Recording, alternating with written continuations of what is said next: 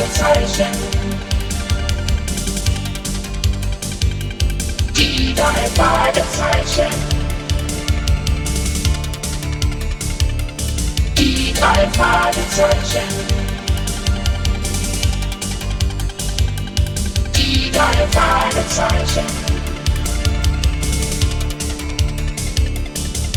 Justus Jonas, Peter Schauer, November. Justus Jonas, Peter Schauer, November. Die drei Fragezeichen.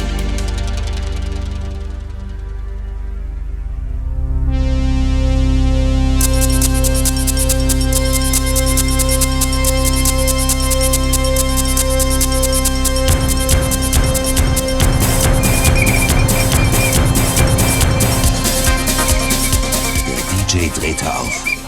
Bis zur Schmerzgrenze. Der Rhythmus der Musik steigerte sich zu einem rasenden Beat. Peter setzte sein Glas auf der Theke ab und nickte Kelly zu. Über das ganze tanzende Getümmel hinweg zuckten die bunten Blitze rotierender Scheinwerfer. The Red Devils! Hi, deine Lieblingsband. Prost, Wie spät haben wir es eigentlich? gleich zwölf. Was? Ich hab meinen Eltern hoch und heilig versprochen, um Mitternacht zu Hause zu sein. Ach komm, wären deine Jungs hier, wärst du nicht so spießig. Was soll das denn heißen? Ach, vergiss es. Blödsinn. Justus und Bob ziehen es nur vor, ihre Nasen in ein interessantes Buch zu stecken, als in verrauchte Techno-Schuppen. Und wenn man es genau nimmt, haben sie davon auch mehr. Jedenfalls langfristig. Also doch. Ich wusste. Aber ich gehe jetzt auch. Ja gut, dann komm.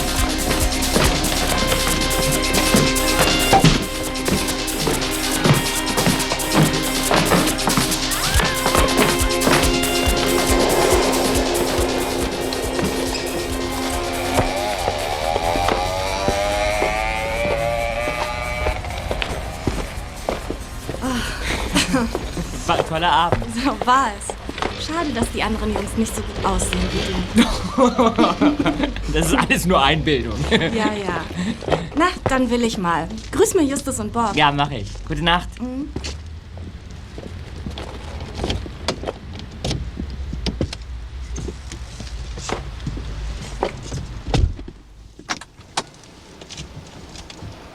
Huh, Verdammt kühl heute Nacht.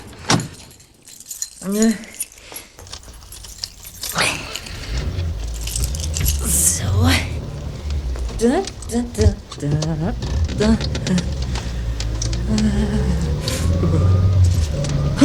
Nicht umdrehen, Bürschchen. Und lass die Hände schön am Lenkrad. Ja, Weiterfahren. und wenn ich das nicht tue? Das würdest du bereuen. Da vorn fahren wir ein Stück in den Wald. Warum?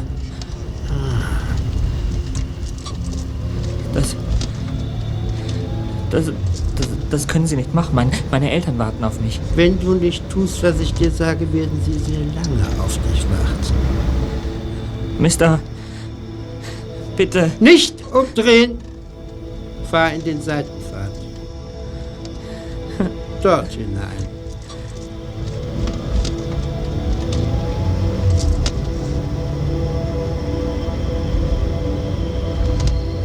Und jetzt anhalten. Was? Was wollen Sie? Stell den Motor ab. Und jetzt mach das Licht aus. Nein, Licht aus. bitte. Bitte überlegen Sie sich das.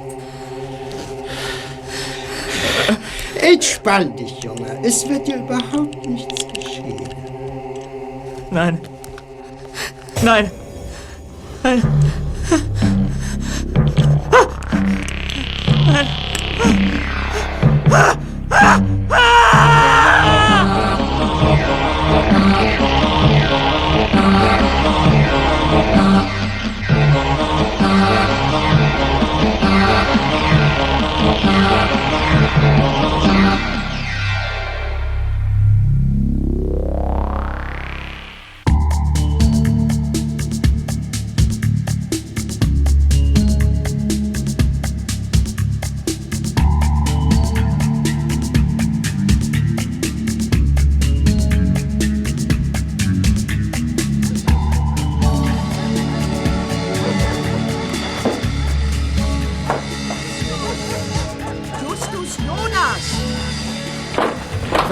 Tante Mathilda? Du könntest so nett sein und mir die große Leiter aus der Kammer holen. Hier im Wohnzimmer fange ich an. Womit? Na, mit Gardinen aufhängen. Hast du nicht mitgekriegt, dass ich sie alle gewaschen habe? Was? Ich, ähm, ähm, ja, w- w- warte, ich hol sie dir. Stell sie dort drüben hin.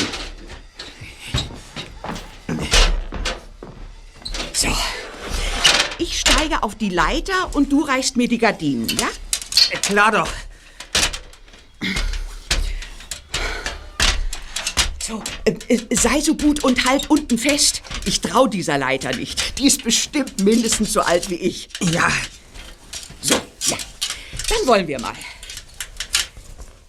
Ach, wenn ich dich nicht hätte, Just. Du weißt gar nicht, wie sehr ich ohne dich Tante! Oh mein Gott. Tante Mathilda, wo tut's weh? Au, nicht anfassen. Ach, so tu doch etwas. Bleib liegen, ich rufe Dr. Morrison an. Ja.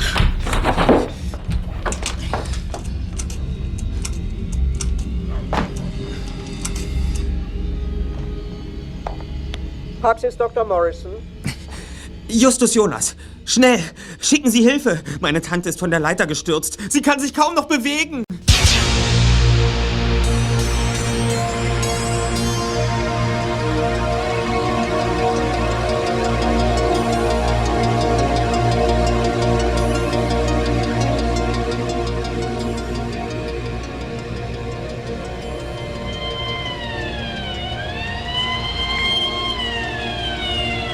Eine gute halbe Stunde später verließ ein Krankenwagen den Schrottplatz. Dr. Morrison hatte die sofortige Einweisung von Tante Mathilda ins Krankenhaus von Rocky Beach verfügt. Die vorläufige Diagnose: eine gebrochene Schulter, Prellungen, Hautabschürfungen und eine leichte Gehirnerschütterung. Justus Jonas? Hallo Justus. Mrs. Shaw? Sag mal, steckt Peter vielleicht bei dir? Wir machen uns große Sorgen. Nein, hier ist er nicht. Was ist denn passiert? Peter war gestern mit Kelly in dieser neuen Disco. Ich weiß. Und beide haben versprochen, um Mitternacht wieder zu Hause zu sein. Er ist ein paar Abende hintereinander ziemlich spät ins Bett gekommen. Und ist er nicht erschienen? Haben Sie schon bei Kelly angerufen? Natürlich, aber sie meint, sie hätten sich kurz vor 0 Uhr getrennt. Ich dachte, er hätte vielleicht bei dir übernachtet. Tut mir leid. Aber wenn er wieder auftaucht, grüßen Sie ihn von mir. Er soll mich anrufen. Ich habe Nachrichten für ihn. Ach, wenn der kommt, kann er erst mal was erleben. Wie wäre es mit drei Tagen Hausarrest? Ah, Strafe muss sein. Also, bitte melde dich, wenn du was von ihm hörst. Mach ich. Wiederhören. Ich komme schon. Hi! Kelly. Verdammt. Nette Begrüßung. Ich dachte, es wäre Peter. Wo steckt er? Wieso? Woher soll ich das wissen? Darf ich vielleicht mal reinkommen? Oh, klar. Ähm, also hat er nicht bei dir übernachtet? Wieso? Hättest du was dagegen? Zu Hause ist er nicht. Wart ihr gestern in der Disco? Allerdings. Um Mitternacht haben wir uns aber auf dem Parkplatz davor getrennt. Soll das ein Verhör sein oder was? Ach, äh, warte. Wen rufst du jetzt an? Ich will Bob anrufen. Hm. Nun komm schon. Nimm den Hörer ab. Andrews? Äh, Tag, Mr. Andrews. Ich bin's, Justus. Könnte ich bitte Bob sprechen? Tut mir leid, aber mein Sohn ist mit Elizabeth an den Pazifik gefahren. Ach, Mist. Was ist denn passiert? Du hörst dich so aufgeregt an. Ich, ich, ich, ich, ähm, Peter ist weg. Was heißt das? Weg. Er war gestern Abend mit Kelly in der neuen Disco am Stadtrand. Auf dem Parkplatz davor haben sie sich getrennt. Seither ist er wie vom Erdboden verschwunden. Das sieht nicht gut aus. Habt ihr schon die Polizei verständigt? Noch nicht. Aber wenn er bis 2 Uhr heute Nachmittag nicht aufgetaucht ist, wird uns wohl nichts anderes übrig bleiben. Sehr vernünftig. Halte mich bitte auf dem Laufenden. Mach ich. Wiederhören. Verdammt! Nun krieg dich mal wieder ein. Wahrscheinlich ist alles nur ganz harmlos. Harmlos, harmlos! Tante Mathilda ist eben von der Leiter gestürzt und liegt mit Knochenbrüchen im Krankenhaus. Und Peter verschwindet nachts vor der Disco. Kannst du mir mal sagen, was daran harmlos ist? Mann, das wusste ich doch nicht. Entschuldige. War nicht so gemeint. Wir sollten die Polizei verständigen. Eigentlich wollte ich bis 2 Uhr warten. Aber von mir aus. Ich rufe Inspektor Kotter an. Ja.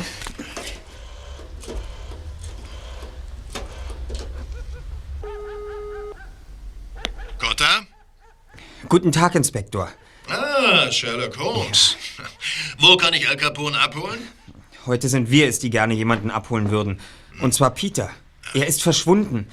Ich glaube, Sie müssen uns helfen. Hm, klingt aber gar nicht so wie sonst. Soll das etwa eine richtige Vermisstenmeldung sein? Ich fürchte ja. Wo ist er denn zuletzt gesehen worden? Gestern Nacht auf dem Parkplatz vorm Cox. Cox, was ist denn das? Eine Diskothek. Ach ja, ja, richtig. Ja. Ich habe davon gehört. Aber macht euch nicht allzu viele Sorgen. Wahrscheinlich wird sich die Sache am Ende doch als harmlos herausstellen. Ach. Wie die meisten vermissten Fälle, doch, doch. Aber trotzdem. Ich sag den Kollegen, die heute Dienst haben, Bescheid. Sie sollen Augen und Ohren offen halten. Und wenn Peter morgen früh nicht zur Schule kommt, dann, Was dann? na, dann wird richtig nach ihm gesucht. Das verspreche ich euch. Alles klar, Inspektor. Danke. Nun, was hat er gesagt? Das erzähle ich dir später.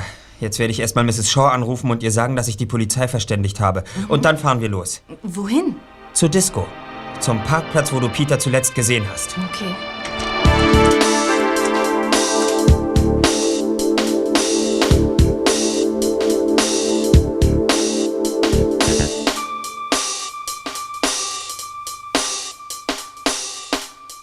20 Minuten später erreichten Justus und Kelly die Diskothek. Weit und breit war keine Menschenseele in dem Industriegebiet zu sehen. Gleich hinter der offenen Schranke an der Einfahrt lehnten sie ihre Fahrräder an die Mauer. Also, ich bin zuerst losgefahren. Und hier hat mir Peter zum Abschied nachgewinkt. Aha. Und äh, weißt du, wo sein MG stand? Nicht genau. Wahrscheinlich da drüben. Jedenfalls kam er mir von dort entgegen, als wir uns um 10 trafen. Hier vielleicht. Hier könnte er gestanden haben. Und sieh dir das an. Hier hat jemand ziemlich lange auf jemanden gewartet. Dabei hat er eine Menge Zigaretten geraucht. Und als das Päckchen leer war, hat er es aus dem Fenster geworfen. Clint-Zigaretten. Und alle ganz knapp vor dem Filter ausgedrückt. Mhm. Tagsüber hat es gestern zweimal ziemlich heftig geregnet. Äh, Dieses Zeug kann folglich nicht länger hier liegen als seit gestern Abend. Hm. Ein Autounfall hat Peter nicht gehabt, denn sonst wäre er im Krankenhaus. Und die hätten umgehend seine Eltern verständigt. Ja. Also hat ihn möglicherweise jemand hier auf dem Parkplatz abgepasst. Hm. Er hat lange auf euch gewartet und entsprechend viel geraucht. Ein ungesund lebender Mensch. Ein Kettenraucher. Hm. Warte. Ich bin gleich wieder da. Was wühlst du denn im Abfalleimer herum? Ich packe die Kippen in diese Tüte. Ach so, verstehe. Warum schaust du so kritisch? Ich habe genau dasselbe gedacht wie du. Aber du weißt ebenso gut wie ich, dass Peter auch was anderes zugestoßen sein kann. Ähm, und außerdem, selbst wenn hier jemand auf ihn gewartet hat, die Zigarettenreste und die Packung müssen nicht unbedingt von ihm stammen. Natürlich. Allerdings ist es doch sehr seltsam, dass jemand einen ganzen Abend vor einer Disco hockt. Ja. Normalerweise fährt man zu so einem Club, um drin zu sein und nicht draußen. Und Verabredungen werden gewöhnlich nicht so getroffen, dass der Abholer stundenlang im Auto sitzt. Trotzdem stimmt was nicht an dieser Theorie. Und was nicht, wenn man fragen darf? Naja, also wenn jemand Peter aufgelauert hat, gibt es zwei Möglichkeiten. Entweder er hat Peters Wagen aufgebrochen und sich hinten versteckt. Äh, Oder er hat im eigenen Wagen oder im Freien gewartet. Aber dann muss er in dem Augenblick, als Peter eingestiegen ist, hinzugekommen sein. Selbst wenn er eine Waffe bei sich hatte und sie Peter auf die Brust gesetzt hat, musste er doch riskieren, anderen Disco-Besuchern aufzufallen. Der einzig sichere Weg für ihn war also, sich hinten in Peters Wagen zu legen und zu warten. Ja. Und als Peter kam und losfuhr, hat er ihm nach ein paar hundert Metern von hinten eine Knarre an den Kopf gehalten. Aber wenn es so war, dann war er es nicht, der so viel gepafft hat. Richtig kombiniert. Wenn ein Nichtraucher ein Auto aufmacht, in dem so viel gequalmt worden ist, dann merkt er das sofort. Peter wäre also gewarnt gewesen und hätte sich bestimmt nicht hineingesetzt. Soll heißen?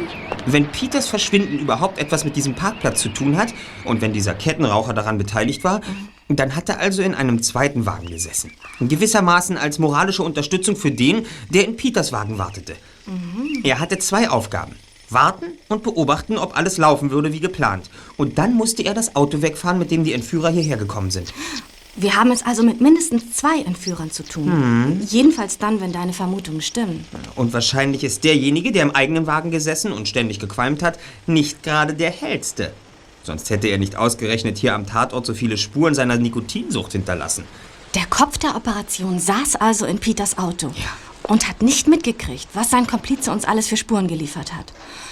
Mann, vielleicht weiß Peter inzwischen genau, wer sein Entführer ist, der hier auf diesem Platz in sein Auto eingestiegen ist. Hoffentlich hat Peter überhaupt die Möglichkeit, wieder freizukommen. Am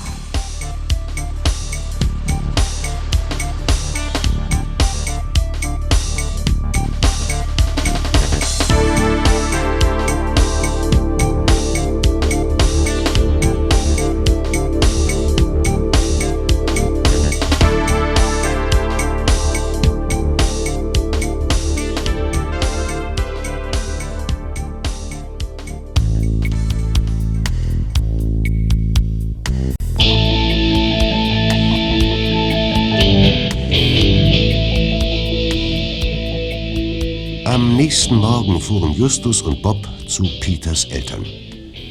Der erste Detektiv war heilfroh, dass Bob endlich wieder da war. Nun saßen sie im Wohnzimmer der Shaws auf dem Sofa und taten ihr Bestes, um das Ehepaar zu beruhigen.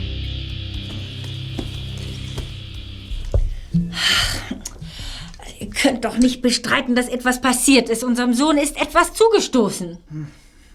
Ja, das glauben wir auch. Nachdem er nun über 40 Stunden verschollen ist, müssen wir davon ausgehen. Ich habe eben noch einmal mit diesem Sergeant gesprochen. äh, Colby, heißt er so? Er heißt Cotter. Aber er ist nicht Sergeant, sondern Inspektor. Na schön, meinetwegen Cotter. Wer glaubt, Peter ist entführt worden? Wir teilen diese Ansicht. Ja. Ich habe ganz vergessen, euch was anzubieten. Ich bin vollkommen durcheinander.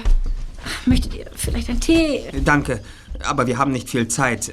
Wir müssen gleich zum Polizeipräsidium. Na schön. Und warum teilt ihr diese Ansicht, wenn man fragen darf? Na, ganz einfach. Er ist spurlos verschwunden. Ebenso sein Auto. Ein Verkehrsunfall kommt also nicht in Frage.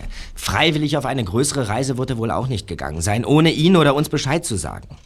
Um Punkt 12 wollte er vorgestern Nacht hier sein. Eben. Und schließlich haben Kelly und Justus gewisse Anhaltspunkte dafür entdeckt, dass jemand auf dem Parkplatz vor der Disco auf Peter gewartet haben könnte. Davon hat mir dieser Colby keine Silbe gesagt. Es ist ja auch nur eine Möglichkeit. Mehr nicht. Es ist nur eine Theorie. Was für eine Theorie denn? Mein Sohn entführt, das ist doch zu albern. Ihr wisst genau, dass ich mich nie in eure Detektivspiele eingemischt habe. Ihr habt ja dabei auch manches geleistet. Und schließlich ist Peter kein Spinner. Danke.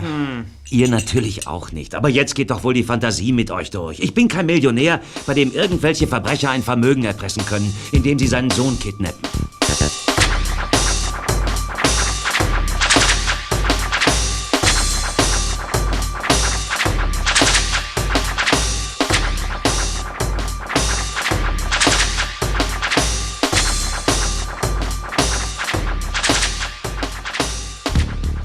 Obwohl höchstens ein halbes Jahr seit ihrer letzten Begegnung vergangen war, schien Cotter leicht verändert.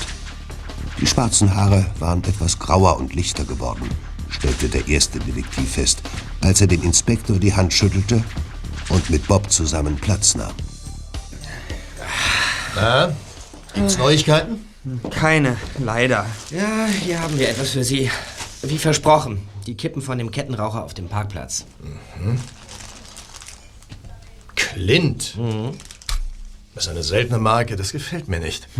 Ein Mensch, der auf einem Parkplatz auf sein Opfer wartet und dabei solche Spuren hinterlässt, der muss ziemlich dumm sein. Bill soll aus dem Labor kommen. Mhm. Also gut, ihr zwei. Wenn die Geschichte mit der Entführung überhaupt stimmt, dann wäre es mir lieber, die Täter wären helle Burschen. Was? Warum denn? Warum wohl? Weil kluge Zeitgenossen nicht so blöd wären, ihm wirklich etwas anzutun. Aber wir nehmen ja an, dass der Kettenraucher ohnehin bloß Hilfsdienst geleistet hat. Ja, ich weiß, der eigentliche Kidnapper muss in Peters Wagen gewartet haben.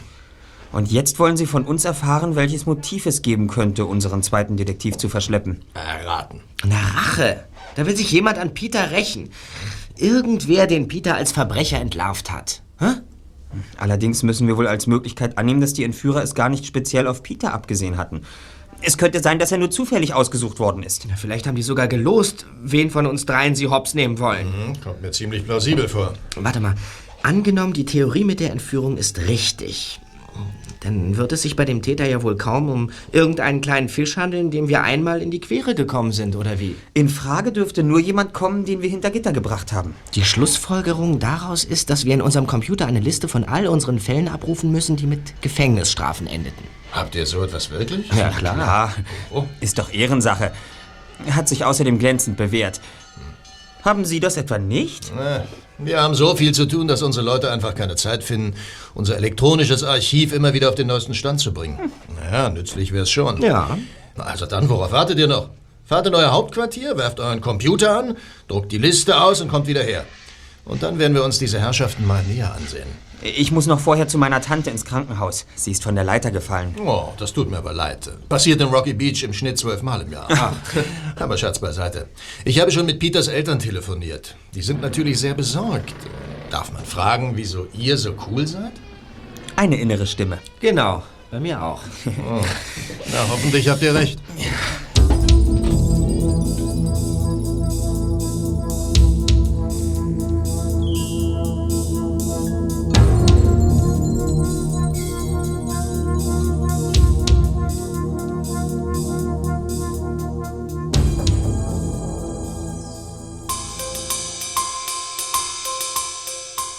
Hospital von Rocky Beach roch es auf den breiten, unpersönlichen Fluren, als hätten die Putzkolonnen eimerweise Desinfektionsmittel ausgeschüttet.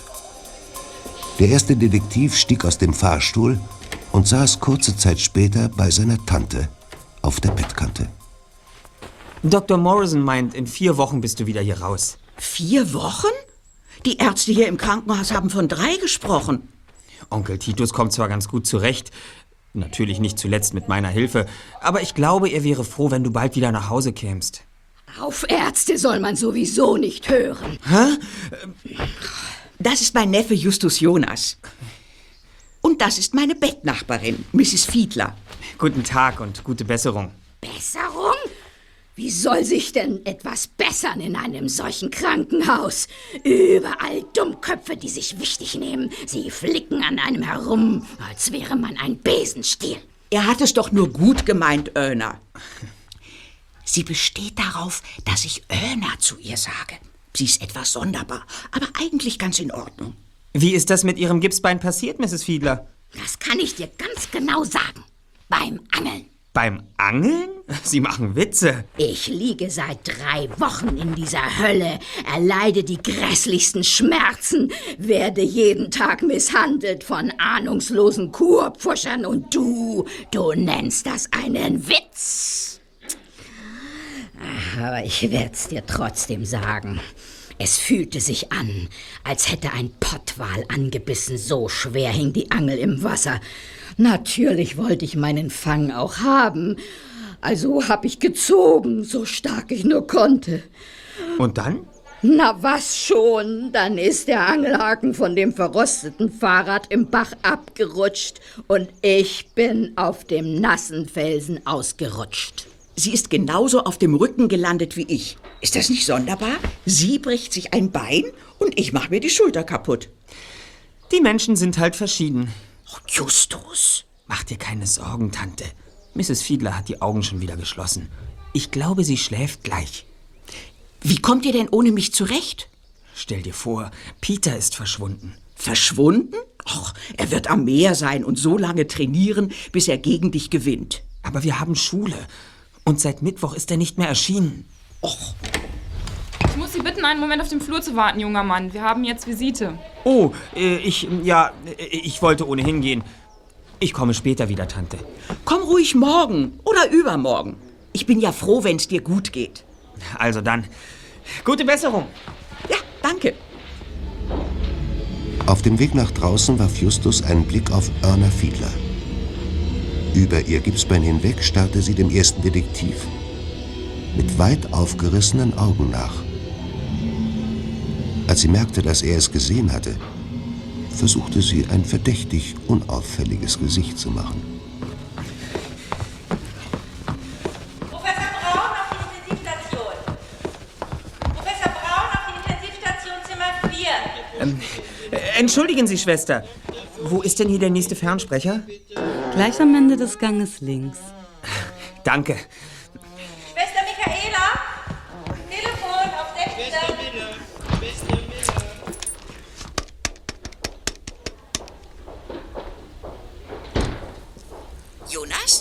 Ich bin's. Hör zu, Tante. Du darfst dir jetzt nichts anmerken lassen. Tu so, als ob du mit Onkel Titus sprichst. Und warum, wenn ich fragen darf? Es ist wichtig. Bitte tu mir einen Gefallen und wiederhole nicht meine Frage. Was für eine Frage? Die, die ich dir jetzt stelle. Du darfst sie nicht nachsprechen. Wie du willst. Hast du Mrs. Fiedler von den drei Fragezeichen erzählt? Antworte bitte nur mit Ja oder Nein. Natürlich. Alles. Ich bin ja stolz auf euch. War das etwa falsch? Nein, nein. Aber tu mir bitte noch einen Gefallen. Sag zuerst laut, im Küchenschrank links oben. Und dann wartest du einen Augenblick und sagst, auf Wiedersehen, Titus, zu mir. Und dann leg auf. Ist das dein Ernst? Mein voller Ernst. Schön, wenn's dir Freude macht. Im Küchenschrank, links oben. Auf Wiedersehen, Titus.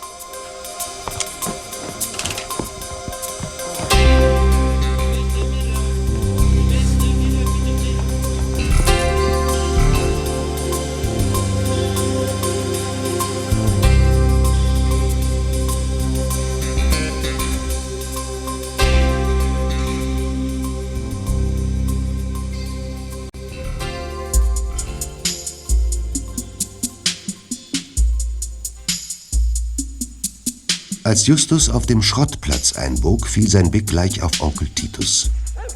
Er hatte die Hände auf den Rücken gelegt und marschierte, wie Mr. Shaw wenige Stunden zuvor, rastlos auf und ab. Sieh mal, was ich hier habe. Ich habe einen Brief an dich geöffnet, weil er mir verdächtig vorkam. Wir haben Peter. Auge um Auge, Zahn um Zahn. Freust du dich etwa? Freuen ist übertrieben. Aber immerhin wissen wir jetzt, dass Peter lebt. Und wenn das mit dem Auge um Auge und Zahn um Zahn ernst gemeint ist, dann brauchen wir ja auch um sein Leben jetzt nicht mehr zu fürchten. Denn umgebracht hat Peter noch nie jemanden, oder? Da muss ich dir recht geben. Wir haben ohnehin vermutet, dass Peter entführt worden ist. Von Leuten, mit denen wir in unseren bisherigen Fällen zu tun gehabt haben. Irgendwelche Kerle wahrscheinlich, die durch uns hinter Gitter gekommen sind und sich nun Peter geschnappt haben. Na hör mal, da wird euer Freund irgendwo in einem dunklen Keller gefangen gehalten und du tust so, als wäre nichts. Er wird nicht lange in diesem Keller bleiben. Wir wissen zwar noch nicht, wo das ist, aber wir holen ihn da raus. Aha. Wo ist der Briefumschlag? Und was war daran verdächtig? Hier. Die Adresse ist mit einer übertrieben krakeligen Handschrift geschrieben worden. Meistens nützt es nicht, seine Handschrift zu verstellen. Und wenn man sich noch so sehr anstrengt, die persönlichen Eigenheiten beim Schreiben bleiben erhalten. Hast du deine Arbeitshandschuhe schon länger an oder sind Fingerabdrücke von dir auf dem Brief? Naja, ein paar bestimmt. Ich habe das nicht sofort gemerkt, was da los ist. Macht nichts. Wenn da ein brauchbarer Print vorhanden ist, werden wir ihn drüben in unserer Zentrale finden. Aber ich würde mich wundern, wenn diese Kerle nicht mit Handschuhen gearbeitet haben. Also, du solltest Peters Eltern und die Polizei anrufen. Mach ich. Aber vorher habe ich noch etwas zu erledigen. Justus ging hinüber zu dem alten Wohnwagen, in dem die drei Fragezeichen ihre Zentrale hatten, und schaltete den Computer ein. Er tippte seine Befehle ein und kaum eine Minute später hielt er einen Ausdruck ihrer bisherigen Fälle in der Hand. Dann griff er zum Telefon und informierte Inspektor Cotter über den Brief der Kidnapper. Also doch. Ihr hattet wie immer einen guten Riecher. Habt ihr inzwischen die Liste ausgedruckt? Ja, es sind 36 Fälle. Mhm. Gut. Äh, wann kannst du mit Bob hier sein? Um 16 Uhr. Okay. Äh, willst du bei Peters Eltern anrufen oder soll ich das tun? Wahrscheinlich ist es besser, wenn Sie das machen. Der Wortlaut heißt, wir haben Peter. Auge um Auge, Zahn um Zahn. Und keine Unterschrift? Keine. Gut. Ich werde es Ihnen schonend beibringen. Und vergiss den Brief nicht. Keine Sorge.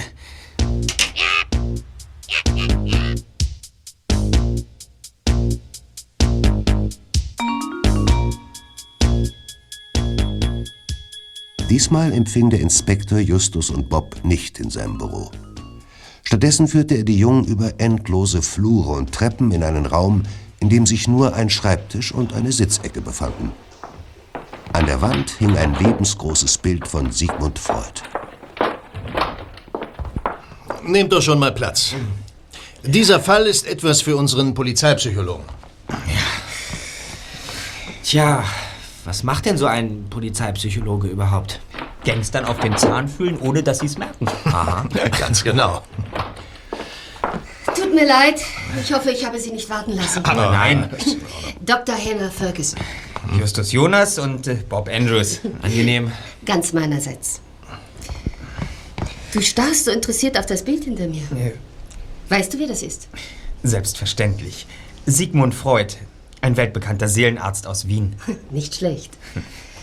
Und ihr seid also Privatdetektive. Hm? Ich hörte, ihr habt eine Liste der Fälle, an denen ihr in den letzten Jahren gearbeitet habt. Nicht von allen. Nur von den Fällen, bei denen es Gefängnisstrafen gab. Mhm. Wir nehmen an, äh, dass Peter Shaw von Leuten gekidnappt wurde, die sich dafür rächen wollen. Dass sie von diesen jungen Leuten hier überführt wurden und ins Gefängnis mussten. Ja, genau, genau. Sie erzählten mir ja von dem Briefinspektor. Auge um Auge, Zahn um Zahn. Äh, Hier ist die Kopie unserer ausgesuchten Fälle. Ja. Es sind genau 36. Moment, Moment, ich muss mir mal die Brille aufsetzen. Ähm, ja. Ich hoffe, ihr habt keine übertriebenen Erwartungen. Ich kann unmöglich auf einen der Fälle zeigen und sagen, geht zu diesem Mr. Miles von Fall F, der hat euren Freund Peter. Naja, ja, ist ja klar. Äh, hm, hm, hm. Was ich sagen kann ist, mit aller gebotenen Vorsicht scheiden auf den ersten Blick zwölf dieser 36 Fälle aus. Ach, warum? Ja, aus verschiedenen Gründen. Sie alle zu nennen würde zu weit führen. Der wichtigste ist, diese zwölf haben es durchweg so direkt auf Bereicherung abgesehen, dass eine solche Aktion einfach schlecht zu ihnen passt. Mhm.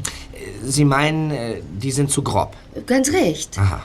Ähm, wenn eure Vermutung richtig ist, dann handelt es sich bei dem Kidnapper um jemanden, der sehr verletzlich ist. Er verfügt über viel Sensibilität. Sehr wahrscheinlich fühlt er sich zu Unrecht bestraft.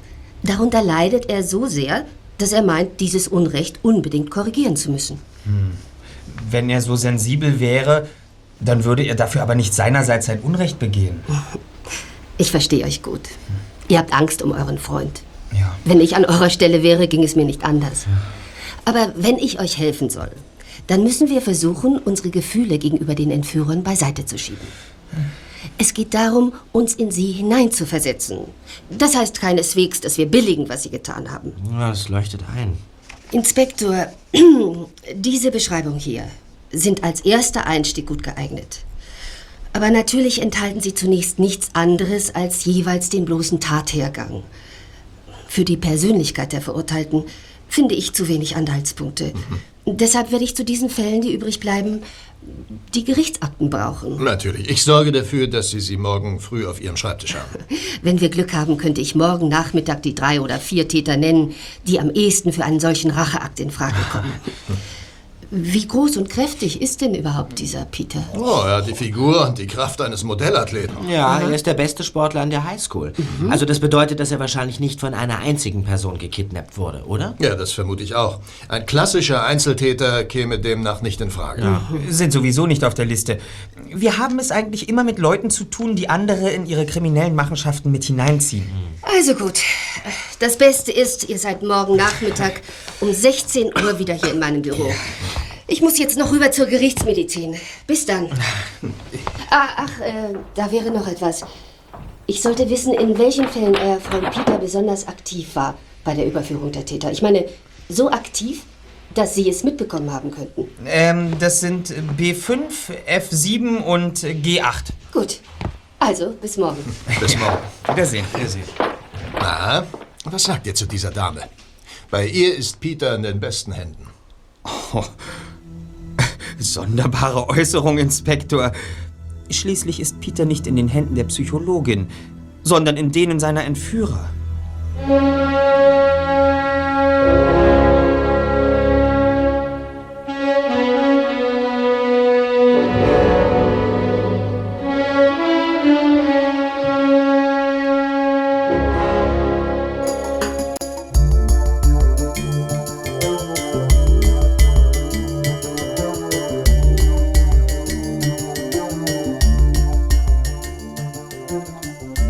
Mittag des folgenden Tages machte sich Justus erneut auf den Weg ins Krankenhaus, um Tante Mathilda zu besuchen. Als er jedoch das Zimmer betrat, stand ihr Bett nicht mehr im Raum. Mrs. Fiedler, wo ist denn meine Tante? Ruhig, Junge. Mathilda wird geröntgt. Das kann aber eine Zeit dauern. Hm. Dann werde ich später noch einmal wiederkommen. Habt ihr große Angst um Peter? Was? Wie? Äh, Aber wie meinen Sie das? Setz dich, ich, ich muss mit dir reden. Reich mir doch bitte die Glaskugel von meinem Nachttisch. Was? Wie? Ja, natürlich. Bitte sehr. Schließe jetzt die Augen und höre mir zu. Ich habe in dieser Kugel gesehen, wo euer Freund Peter ist. Tatsächlich? Ich sehe. Ich sehe einen Wald. Ich sehe Hirsche, starke, große Tiere. Ich sehe ihre blutigen Geweihe an der Wand. Und, und, und, und Peter? Wo ist Peter? Oh, bei den Geweihen. Er befindet sich im Haus eines Jägers. Stimmt das? Ich sehe Holz, viel Holz. Eine Hütte. Eine Hütte mitten im Wald. Sehen Sie auch Peter? Großer Junge, stark, muskulös. Da, da, da. Ich sehe ihn in der Arena. Er ist ein großer Sportler. Mrs. Fiedler, wo bitte steht denn diese Hütte? Ich sehe das Meer, aber nur einen winzigen Streifen am Horizont überragt von himmelhohen Bauwerken. Ich sehe Orangen, ich sehe Berggipfel und Wälder, Wälder unter Berggipfeln. Wo ist denn das genau? Ich sehe Orangen, ich sehe Berggipfel und Wälder, Wälder unter Berggipfeln. Genauer können Sie es nicht sagen? Tut mir leid, aber irgendwo dort oben ist er. Man soll suchen. Ich, ich muss jetzt gehen. Ist schon in Ordnung, Junge. Sag deiner Tante aber nichts. Ich glaube, sie will nicht, dass ich mich da einmische. Okay, Mrs. Fiedler. Ich wünsche Ihnen gute Besserung.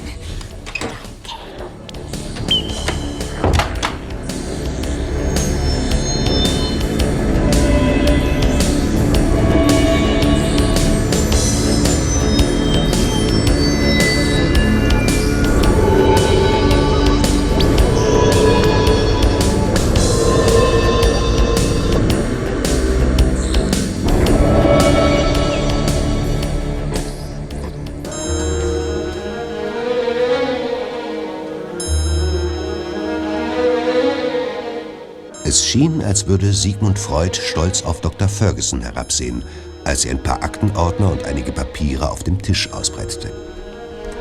Cotta, Justus und Bob saßen wieder in der Sitzecke und waren gespannt, was die Polizeipsychologin ihnen mitzuteilen hatte. Sie rückte ihre Brille zurecht und sah von ihren Unterlagen auf. Also, ich bin zu der Auffassung gekommen, dass ein halbes Dutzend Täter für Peters Entführung in Frage kommen. Von diesen sechs Personen sitzen aber noch vier in Haft, weil Ja. ihre Gefängnisstrafen entsprechend hoch waren. Vielleicht sind Sie vorzeitig entlassen worden. Nein, nein, sind sie nicht. Ich habe mich bereits erkundigt. Bleiben zwei übrig. Was ist mit denen? Hm, nachdem er seine Strafe verbüßt hatte, ist der eine ausgewandert. Und soweit die Behörden wissen, ist er nie wieder hier in Amerika aufgetaucht. Hm. Und der letzte auf deiner Liste ist vor einem Jahr bei einem Verkehrsunfall schwer verletzt worden. Seitdem liegt er gelähmt in einem Pflegeheim und scheidet ebenfalls als Entführer aus. Dieser Mann im Pflegeheim könnte anderen den Auftrag gegeben haben, Peter zu kidnappen. Mhm. Ich habe dort angerufen. Es geht dem Mann so schlecht, dass die Ärzte es für völlig ausgeschlossen halten, dass er eine derartige Aktion befohlen haben könnte. Natürlich wäre es möglich, dass einer von den anderen vier aus dem Gefängnis heraus solche Befehle an Komplizen gegeben haben könnte. Aber erstens dürfte das kaum herauszufinden sein und zweitens ist es nicht sehr wahrscheinlich. Denn wenn man sich schon rächen will, dann möchte man das selber erleben. Sie meinen, jemand, der selber noch hinter Gittern sitzt, hat nicht viel von einer Entführung, bei der er nicht dabei ist. Genau. Er will seine Überlegenheit fühlen und sie denjenigen, an dem er sich rächen will, direkt spüren lassen. Aber wenn er nicht in Freiheit ist und nicht selbst an der Entführung teilnehmen kann. Es tut mir leid, aber wir müssen uns damit abfinden. So kommen wir nicht an die Entführer heran. Dann finden wir ihn eben auf eine andere Weise. Wir müssen ihn aber einfach finden. Wir, wir müssen uns vor allem in Geduld üben. Übrigens wird morgen in der Zeitung eine Meldung über Peters Verschwinden stehen. Mit einem Foto von ihm. Vielleicht bekommen wir so Hinweise aus der Bevölkerung. Und eine Belohnung gibt es auch? Manchmal glaube ich, du kannst hell sehen. Unser oberster Chef hat 10.000 Dollar ausgesetzt. Für jeden, der uns auf seine Spur bringt. 10.000 Dollar? 10.000. Das ist viel Geld. Vielleicht bringt das diesen Dummkopf, der möglicherweise auf dem Parkplatz auf Peter gewartet hat, zum Reden. Mag sein. Wahrscheinlich ist es nicht, denn er hat sich ja selbst strafbar gemacht. Aber er könnte so töricht sein, dass er gegenüber anderen Andeutungen macht. Ihr wisst ja selbst, wie dumm und eitel Verbrecher oft sind. Ah, komm, Just. Ich habe eine Idee. Ich will noch mal in unsere Zentrale. Tut mir leid, Bob, aber ich bin in der Stadt mit Onkel Titus verabredet. Was ist denn das für eine Idee? Das ist nur so ein Einfall.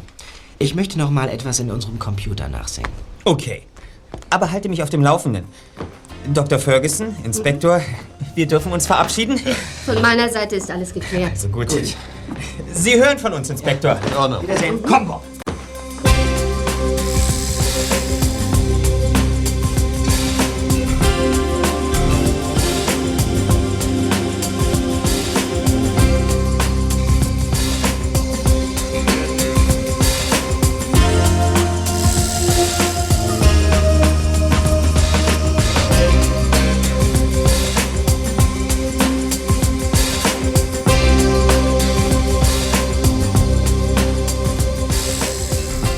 Bob auf dem Schrottplatz eintraf, wartete Kelly schon vor dem Wohnwagen auf ihn. Der für Archiv und Recherchen zuständige Detektiv hatte die Freundin von unterwegs angerufen. Ah, da bist du ja schon. Ach, Na sag schon, was willst du in der Zentrale Ja, nachsehen? Moment. Komm erst mal rein. Okay. So. Hat es was mit dem Brief zu tun, von dem du mir eben am Telefon berichtet hast? Allerdings, wir sind uns inzwischen alle einig, dass Peter von Leuten entführt worden ist, die ihm etwas heimzahlen wollen. Mhm. Sonst hätte ja der anonyme Brief mit dem Auge um Auge, Zahn um Zahn überhaupt keinen Sinn. Wenn also diese sechs Verdächtigen ausscheiden und die anderen sechs auf Justus Liste laut Dr. Ferguson ebenfalls, dann muss Justus einen Fehler gemacht haben. Zeig mal her die Liste. Hier. Mhm. Mhm. Du meinst, der Entführer befindet sich zwar in eurer Fallsammlung, Mhm. aber aus irgendeinem Grunde hat Justus ihn weggelassen? Ja, ganz genau. Ich schalte mal den Computer ein. So. Moment. Ah, da haben wir es schon. Haha. Hat Justus dann bestimmt auch alle Fälle erfasst? Oder kann es auch sein, dass er mal einen vergessen hat einzugeben? Nein, ausgeschlossen. Unser Erster vergisst bekanntlich nie etwas. Dann können wir also ziemlich sicher sein, dass Peters Entführer hier auftaucht. Ja. Die 36 Fälle, die Justus aus der Sammlung herausgeholt hat, waren alles solche, bei denen die Täter ins Gefängnis mussten? Ja, richtig. Weil es Gerichtsverfahren gab, in denen sie verurteilt wurden. Aha. Ja, und genau da könnte der Fehler liegen. Aber wo? Ja, schon mal was von Freispruch gehört? Aber warum soll jemand Peter entführen, der freigesprochen worden ist? Der hat doch dann überhaupt kein Motiv. Auge um Auge, Zahn um Zahn. Na, ist endlich der Groschen gefallen? Du denkst an Leute, die vor Gericht gestanden haben und dann frei den Gerichtssaal verlassen haben. Ja, richtig. Weil sie zwar verurteilt wurden, aber der Richter entschieden hat, dass die Strafe mit der Untersuchungshaft verbüßt ist. Mhm. Aber an die denke ich gar nicht. Denn die müssten streng genommen auch zu Justus 36 Fällen gehören. Verurteilt ist verurteilt. Bleiben also die Freisprüche. Genau. Da gibt es bekanntlich aber wieder zwei Sorten. Mhm. Die wegen erwiesener Unschuld und die aus Mangel an Beweisen. Durch uns ist garantiert noch niemand in Untersuchungshaft und dann vor Gericht gekommen, der unschuldig war. Bist du sicher? Ganz sicher. Das hätten wir erfahren. Und darüber hätten wir gesprochen, das kannst du vergessen. Also, wenn das alles stimmt, was wir jetzt überlegt haben, ist die Sache ganz einfach. Wir suchen jemanden, den ihr habt auffliegen lassen, Ja. der dann in Untersuchungshaft gesessen hat und vom Gericht wegen Mangel an Beweisen freigesprochen wurde. Ja, das haben wir gleich. Davon wird es ja nicht so viele geben, wenn es überhaupt welche gibt. Erinnern kann ich mich an keinen solchen Fall. Warte mal. Vielleicht mal den Computer nochmal, ja? Es bleibt uns nichts anderes übrig, als die ganze Sammlung noch einmal durchzusehen. Ja, klar. Warte mal. Nicht so schnell. Was denn, was denn? Ach, was ist das denn hier? Zweieinhalb Jahre für den Hauptangeklagten wegen Betrug, Diebstahl und Urkundenfälschung. Na, scheidet aus. Weiter. Okay, Page down. Nichts. Und hier? Auch nichts. Sieh mal da. Urteil, Freispruch, weil Matt Brady die Tat nicht mit der notwendigen Sicherheit nachgewiesen werden konnte. Ja. Ja, aber vorher hat er fast acht Monate hinter Gittern gesessen. Das könnte unser Mann sein. Passt genau. Der Name sagt mir gar nichts. Lass mal sehen, worum es da ging. Okay. Ja. Herman Spencer, Geschäftsinhaber, entfernter Verwandter von Onkel Titus, wird erpresst. Ja. Sollte 300.000 Dollar zahlen. Andernfalls würde die Öffentlichkeit pikante Dinge über ihn Ja, erfahren. natürlich, jetzt erinnere ich mich, aber nur an den Fall. Ja, den haben Justus und Peter allein gelöst. Das war in dem Sommer, als ich mit meinen Eltern äh, Verwandtenbesuche in Texas gemacht habe. Mhm. Als ich zurückkam, war alles vorbei. Also ich bin diesem Brady nie begegnet. Das gibt's doch nicht. Warte mal, hier steht, die Spur führt zu Charlie Ross, ebenfalls Geschäftsmann in Rocky Beach. Ross gesteht, belastet seinen Partner Matt Brady, kommt gegen Kaution von 200.000 Dollar auf freien Fuß Wow. und verschwindet auf Nimmerwiedersehen. Prozess nur gegen Brady, Urteil, Freispruch und so weiter und so weiter Na und so bitte, weiter. wenn das kein Motiv ist. Ja, anders als dieser Ross, der Geld genug hatte für eine Kaution, schmort Brady acht Monate hinter Gittern. Womöglich war sein Geschäft ruiniert, als er wieder herauskam. Stell dir vor, er wäre doch unschuldig gewesen. Und er wäre bloß das Opfer einer Intrige von diesem Ross geworden. Und hatte mit der Erpressung von Spencer überhaupt nichts zu tun. Ja, das stelle ich mir lieber nicht vor. Dann hätten wir nämlich geholfen, sein Leben zu ruinieren. Hier, ganz am Ende stehen die Daten. Matt Brady, 1942 in Dallas geboren, Texas. Hm. Als Justus und Peter gegen ihn ermittelten, wohnte er in Los Angeles, Pacific Road. Aha. Also wenn unsere Parkplatztheorie stimmt, ja? dann hat der Entführer einen Helfer gehabt. Und wenn Matt Brady unser Mann ist, Ja? äh, wer ist dann dieser nicht besonders intelligente Kettenraucher? Hm, das werden wir feststellen, wenn wir dort sind. Äh, gib mir mal das Telefonbuch. Ähm, dieses hier? Ja, genau. So. Also. Ich suche jetzt Brady, Brady hier. Brady, Brady, Brady. Matt. Ja. Der wohnt noch immer in der Pacific Road. Ich könnte ihn anrufen, um zu sehen, ob er da ist. Da, das solltest du auf keinen Fall tun. Denn dann musst du entweder gleich wieder auflegen, sobald er sich meldet, oder du musst irgendeine komische Ausrede finden. Naja. Ja, Also in jedem Fall könnte er merken, dass etwas im Busch ist.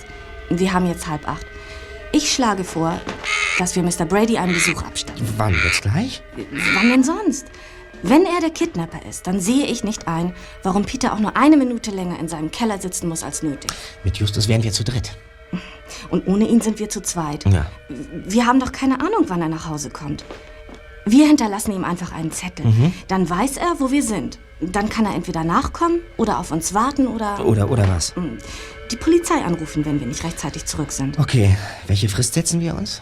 Bis Mitternacht. Wo steht der Kopierer? Da in der Ecke. Wozu brauchst du den denn? Naja, vielleicht kommt Justus gar nicht mehr hierher, wenn er mit seinem Onkel aus der Stadt kommt. Also müssen wir eine Kopie dieser Nachricht drüben an die Hauswand pinnen. Ja, du denkst aber auch an alles.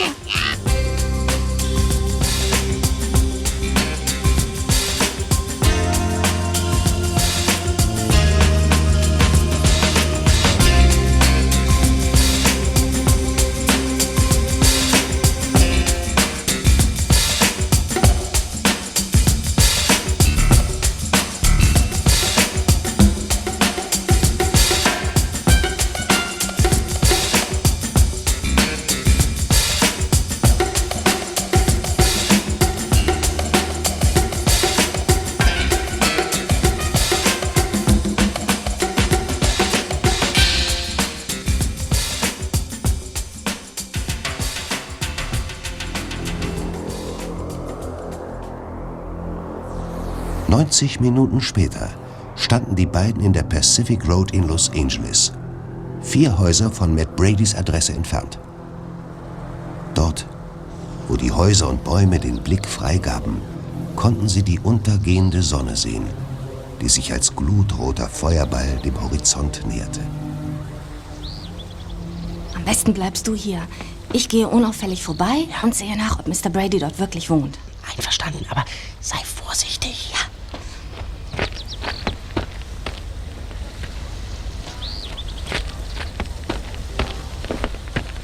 Auf dem Schild steht ein einziger Name. Matt Brady. Ja. Und in einem Zimmer brennt schon Licht.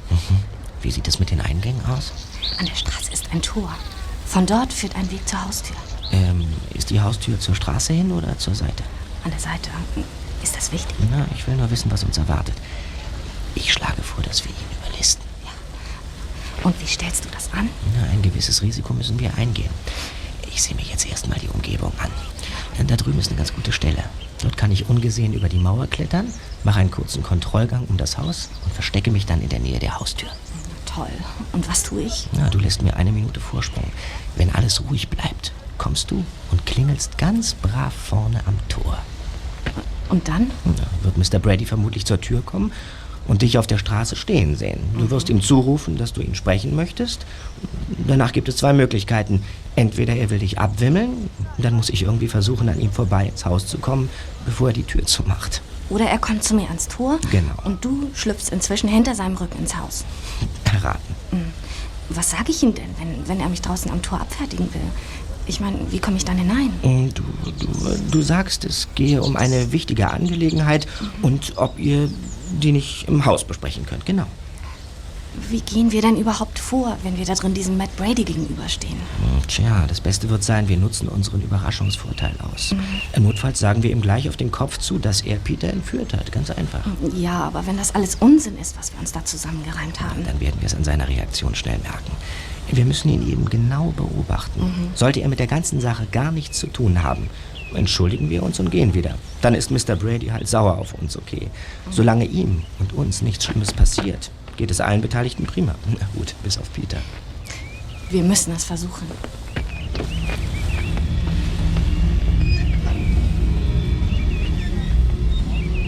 Als Bob aus seinem Versteck hinter dem Haus beobachtete, dass Kelly mit einem jungen Mann verhandelte, spürte er ein flaues Gefühl im Magen. Das da vorn ist nicht Mr. Brady, dachte er. Er müsste doch viel älter sein. Aber es blieb ihm keine Zeit. Kurz entschlossen schlüpfte er hinter dem Rücken des Mannes ins Haus. Die Räume waren leer. Plötzlich waren auf dem Flur Schritte zu hören. Als Bobs Blick an einem drehbaren Sessel hängen blieb, kam ihm ein verrückter Einfall. Er setzte sich hinein und drehte ihn mit dem hohen Rücken zur Tür.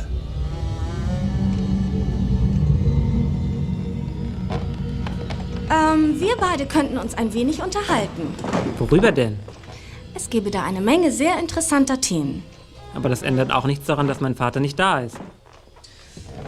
Guten Tag, Mr. Brady Junior. Sein Vorname ist John. Äh, wo wir gerade beim Vorstellen sind, äh, das ist Kelly und ich heiße Bob. Was soll das Ganze? Ähm, während wir uns unterhalten und auf deinen Vater warten, könnten wir uns einen Glimmstängel leisten. Findest du nicht? Oder darf man hier nicht rauchen? Qualm so viel du willst. Aber ich möchte jetzt endlich wissen, was hier los ist. Wo ist denn meine Schachtel? Vergessen.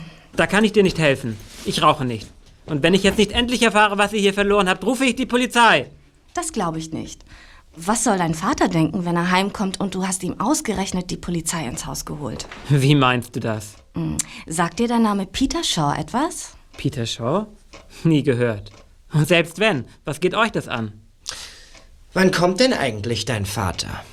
Das habe ich der doch schon gesagt. Eigentlich müsste er längst wieder da sein. Und wenn er wieder da ist, fliegt ihr hier im hohen Bogen raus. Darauf könnt ihr Gift nehmen. Mann. Du solltest den Mund nicht so weit aufreißen. Aber er hat vollkommen recht. Mist. Hände hoch! So, nehmen Sie das Gewehr herunter. Irrtum, Junge. Der Lauf zielt direkt auf deinen Kopf. Warum spioniert ihr hier herum? Wir spionieren nicht herum, Mr. Brady. Wir, wir stellen Ermittlungen an im Zusammenhang mit dem Verschwinden eines gewissen Peter Shaw. Diesen Namen habe ich schon gehört, als ich von da hinten miterleben musste, wie ihr versucht habt, meinen Sohn aufs Kreuz zu legen.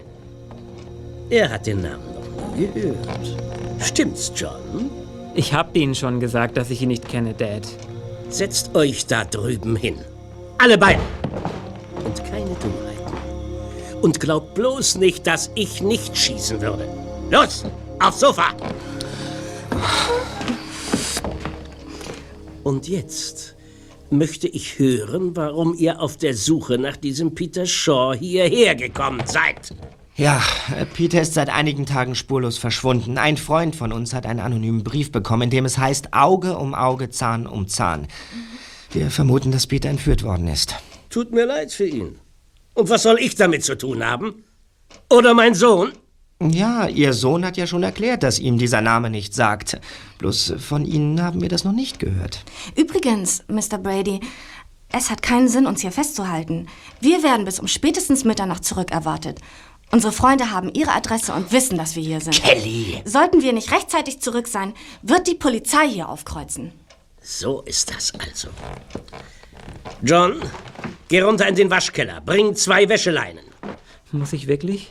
Nun mach schon! Ja. Was haben Sie denn vor? Die Frage stelle ich und niemand sonst. Ich will jetzt wissen, was ich mit diesem Peter Shaw zu tun haben soll. Wenn ich die Hände herunternehmen kann, verrate ich's Ihnen. Also los! Wir haben eine Liste von Leuten aufgestellt, die möglicherweise ein Motiv hatten, sich an den drei Fragezeichen zu rächen. Drei Fragezeichen? Was ist das für ein Kinderei? Das sind sehr erfolgreiche Detektive aus Rocky Beach. Es gibt eine ganze Reihe von Leuten, die durch ihre Ermittlungen im Gefängnis gelandet sind. Hier, Dad. Du wirfst jetzt einen Strick zu den beiden hinüber. Und du, du bindest deinem Freund die Hände auf dem Rücken zusammen. Ist das klar? Habe verstanden. Wir machen einen kleinen Ausflug. John, du gehst jetzt rauf in mein Schlafzimmer. Bring die beiden Koffer runter. Ja, Dad. Und du fängst jetzt endlich an, deinen Freund zu fesseln. Ist das klar?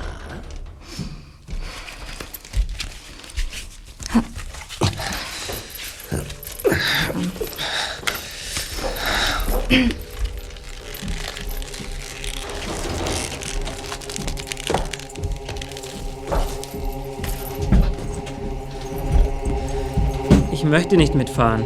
Du tust, was ich dir sage. Du fährst mit. Wenn das hier erledigt ist, kannst du abhauen. Dann brauchen wir dich nicht mehr. In Ordnung. Du gehst voraus. Nimm die Koffer mit. Dann beide. Los jetzt!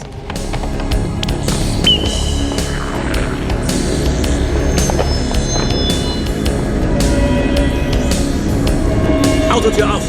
Und jetzt rein.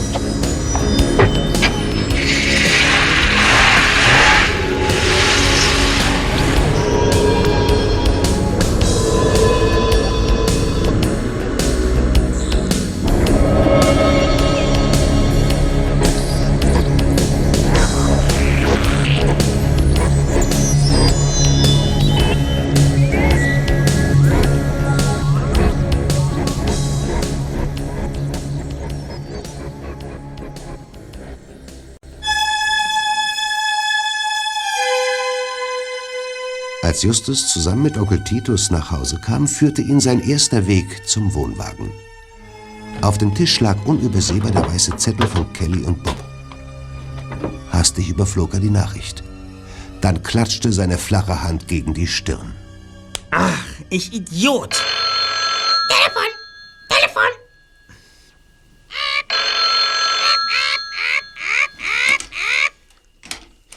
Justus Jonas von den drei Fragezeichen? Erna Fiedler, die Bettnachbarin deiner Tante im... Ich weiß. Ich muss dringend mit dir sprechen. Es ist äußerst wichtig. Schießen Sie los. Es geht um Peter, nehme ich an. Weiß Ihre Kugel jetzt, wo er ist? Ach, vergiss doch die blöde Kugel. Was soll ich?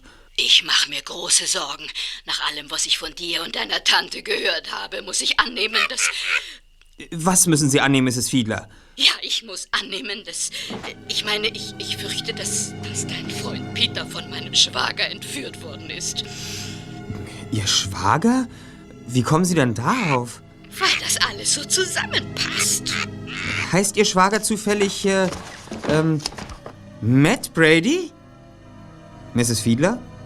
Hallo? Sind Sie noch dran? Woher weißt du das? Das tut jetzt nichts zur Sache. Ich muss mich um Bob und Kelly kümmern. Sie sind bei ihm. In seiner Wohnung in Los Angeles. Oh Gott.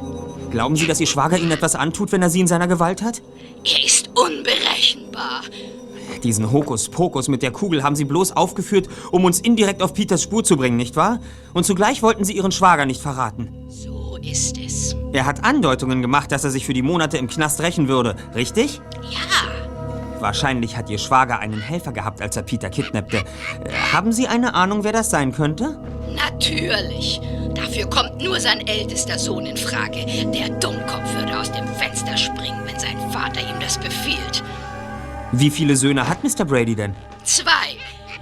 Jeremias und John. Und welcher von den beiden meinen Sie, ist an der Entführung beteiligt? Jeremias natürlich. Also nicht John. John? Niemals.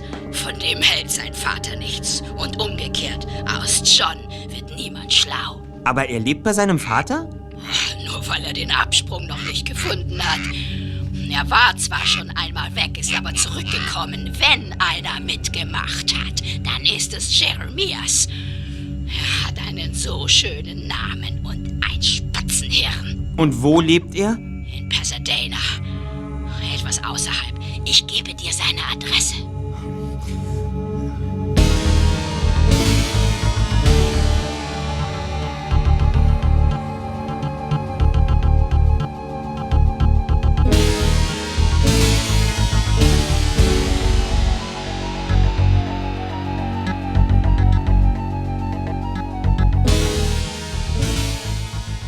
Auf der ganzen Fahrt von Los Angeles nach Pasadena hatte Bob das Gefühl, es würde etwas Unvorhergesehenes passieren.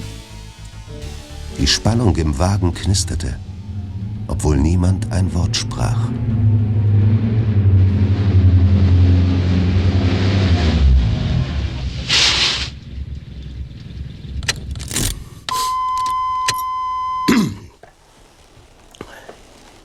John, was ist los? Warum hältst du? Es ist vorbei, Dad. Ich fahre nicht weiter. Du Versager, steckst auf der Stelle wieder den Zündschlüssel ins Schloss und fährst weiter. Du kannst machen, was du willst. Ich bleibe hier stehen. Ich habe keine Lust, Jerry zu sehen. Ich habe auch keine Lust, mich in eure dunklen Machenschaften hineinziehen zu lassen. Ich, ich habe mit der Entführung nichts zu tun. Und, und was die beiden da hinten angeht, so werde ich nicht zulassen, dass sie von dir und meinem Bruder irgendwo eingesperrt werden. Ich nehme an, ihr wollt verschwinden. Also tut es gleich. Du fährst jetzt weiter. Das werde ich nicht tun. Ich habe keine Angst mehr vor dir. Damit ist es jetzt aus, Dad. Ich habe nicht umsonst an dieser Stelle gehalten. Da sind noch Leute wach. Die würden in ein paar Minuten hier sein. Und die restlichen 200 Meter zu Jerrys Haus kannst du zu Fuß gehen. Du stellst dich also gegen mich. Gegen deinen eigenen Vater. Der von diesen Klugscheißern unschuldig ins Gefängnis gebracht worden ist und alles verloren hat. Verarsch mich doch nicht. Ich weiß, dass in Wirklichkeit dein Partner Charlie Ross die ganze Geschichte inszeniert hat. Aber du hast geschwiegen. Mehr noch, du hast sogar gehofft, dass du einen Teil von den 300.000 Dollar abbekommen würdest. Woher weißt du das? Von Charlie. Stell dir vor, ich habe nachgeforscht, was dran war an deinen ewigen Predigten über deine Unschuld und wie sehr man dir Unrecht getan hat. Bevor er sich ins Ausland abgesetzt hat, hat mir Charlie Ross persönlich erzählt, welche Abmachung es zwischen euch gab. Halt deine Schnauze! Ich habe keine Angst vor deinem Gewehr, Dad. Ich bin keins dieser Tiere, die du so gern abknallst. Gewehr her, Matt Brady. Wie habt ihr... Schauen Sie das nächste Mal genauer hin, wenn ich gefesselt werde. Ich habe immer gewusst, dass du nichts taugst. Dein Bruder Jeremias würde so etwas nie tun. Der versteht mich. Dass er dir immer recht gibt und alles tut, was du von ihm verlangst, heißt noch lange nicht, dass er dich besser versteht als ich. Dein Bruder und ich, wir brauchen nur noch ein paar Stunden. Dann wirst du nie mehr etwas von uns hören. Wir gehen weit weg. Es ist alles geplant. Ich werde nichts unternehmen. Seit ein paar Stunden ist euer Freund wieder frei. Er konnte sich sozusagen selbst befreien. Er hat... Alles raus hier. Schnell, schnell. Matt Brady, nehmen Sie die Hände hoch. Inspektor Cotter! Da kommt Justus. Hallo! Oh, da sind wir. Inspektor, seien Sie anständig zu John. Er hat nichts verbrochen. Peter ist auch wieder frei. Schon seit einigen Stunden. Umstellen Sie die Hütte, Goldbean. Verstanden, Inspektor. Mensch, Chef! Wie habt ihr uns bloß gefunden? Reine Intuition. Ah. Mit Hilfe der Glaskugel ist alles möglich. Seht doch, sie führen Jeremias aus der Hütte. Ja, seht, was wir in seiner Hosentasche gefunden haben. Clint-Zigaretten. Herr Inspektor, der Fall ist abgeschlossen. Warte, Kollegen, nicht so voreilig. Kommt mit zur Telefonzelle.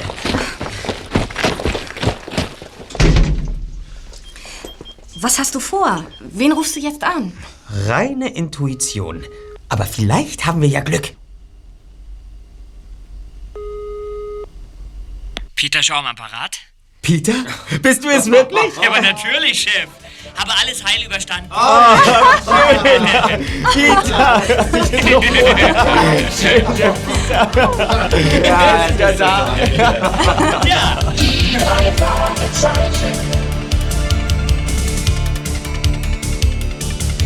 Jetzt das Jonas, die Verschau, auf Ende.